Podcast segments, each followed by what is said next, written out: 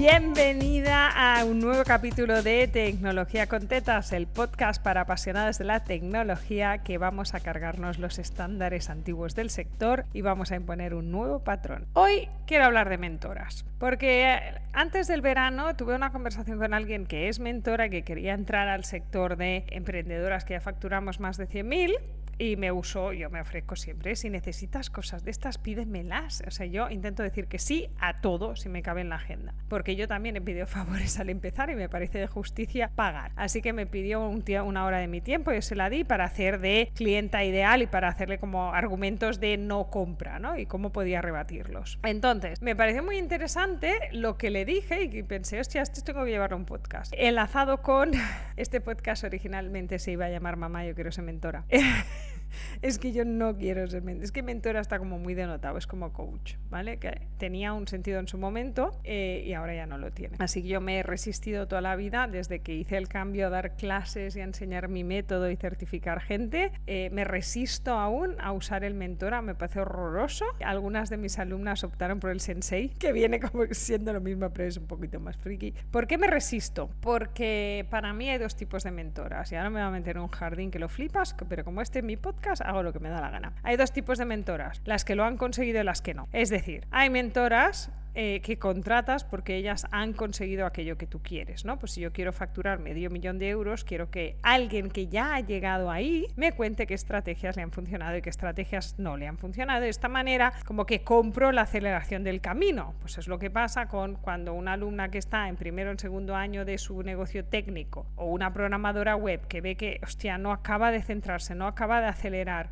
eh, no acaba de hacer bien los presupuestos, las sesiones de venta, los precios, que no le salen rentables y no sabe cómo acelerar esto y cómo ordenarlo, pues viene, se compra el método y en 10 semanas queda nique. Pero cuando vas a escalar de 100 a 500 o de 100 a 300, quiero gente que haya pasado por ahí. Es como si yo intentara vender un método que no he implantado en la vida. O sea, mi método lleva en el mercado probado más de 5 años y 5 ediciones. Entonces, sé que funciona. No me siento falsa vendiéndotelo. Sé que da un resultado espectacular y toda la gente que lo está comprando lo corrobora. Con lo cual yo he pasado por ahí, yo he conseguido esto y entonces te enseño cómo acelerar tu proceso. Cuando yo contrato a una mentora, que es lo que le decía a esta chica, yo espero que esa mentora me demuestre, porque además a ciertos niveles y a ciertos eh, tickets de mentoría, quiero que me demuestre que lo ha conseguido. Si no es capaz de demostrarme que lo ha conseguido, no la contrato. Porque entonces viene el segundo tipo de mentoras, las mentoras que no lo han conseguido y que aprenden a base de trabajar con clientes. Esta es una mentora que nunca logró un negocio rentable,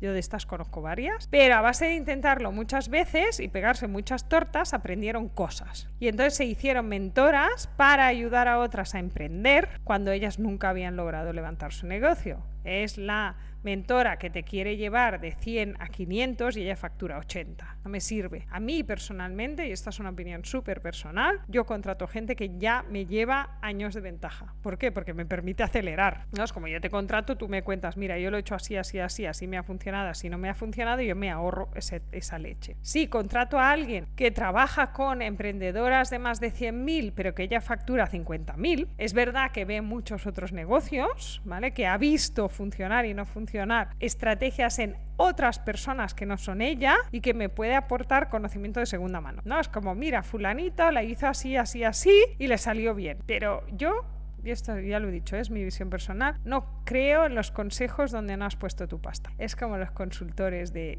RPs, CRMs, ¿no? que vienen a venderte el producto de otro y no es su pasta, ellos tienen un salario fijo. Compres o no compres, ellos cobran. Y entonces te dicen que sí a todo. Cuando no pones tu pasta, mm, no es lo mismo, amiga. No es lo mismo dar consejos cuando has puesto tu pasta que cuando no has puesto tu pasta. Cuando has tenido que decirle a alguien no te puedo pagar el sueldo porque no hay dinero, porque hemos hecho mal el lanzamiento. Esto nunca lo han pasado. Lo han pasado de segundas, pero no es lo mismo acompañar a alguien que tiene que despedir que despedir tú en primera persona no es lo mismo. Entonces, para mí, la experiencia que me vende una mentora es experiencia personal. Yo me resisto a llamarme mentora para no entrar en el saco de las segundas, que son en realidad la mayoría, pero sí podría considerarme mentora de las primeras, ¿no? O sea, hola, llevo desde 2003 en el sector técnico, lo he visto todo, empiezo a ver síntomas de cosas que la gente no está hablando, pero que están sucediendo. Entonces, 20 años dan para mucho, 20 años me dan para todo y además he conseguido aquello que quería. Tengo un plan que es público de jubilación a los 50 y estoy cerca, estoy muy cerca de ahí, voy súper bien con mi plan, he montado un negocio que se sostiene, que paga dos y tres sueldos y entonces puedo aconsejarte qué sí hacer y qué no hacer. Si yo diera clases a personas que facturan 500.000 euros, me sentiría como muy perdida, ¿no? Como, hostia, yo no he llegado ahí, no sé qué decirles, no tengo experiencia. Es verdad que tengo muchos clientes que facturan este, este tipo de cifra, pero yo no estoy en sus cabezas, ¿no? No, no he gestado yo la estrategia y la he pensado, la he aprendido de otro. Entonces se produce este fenómeno de mentores que revenden la metodología de otros y que nunca lo han experimentado y estos son los peores.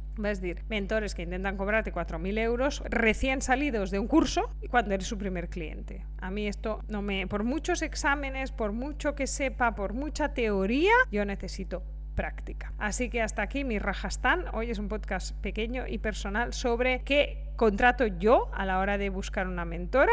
Si te sirve de reflexión, si te apetece venirte y hacer sesiones conmigo, solo tienes que escribirme, pásate por mi web albadelgado.com, me escribes, me contactas y lo hablamos.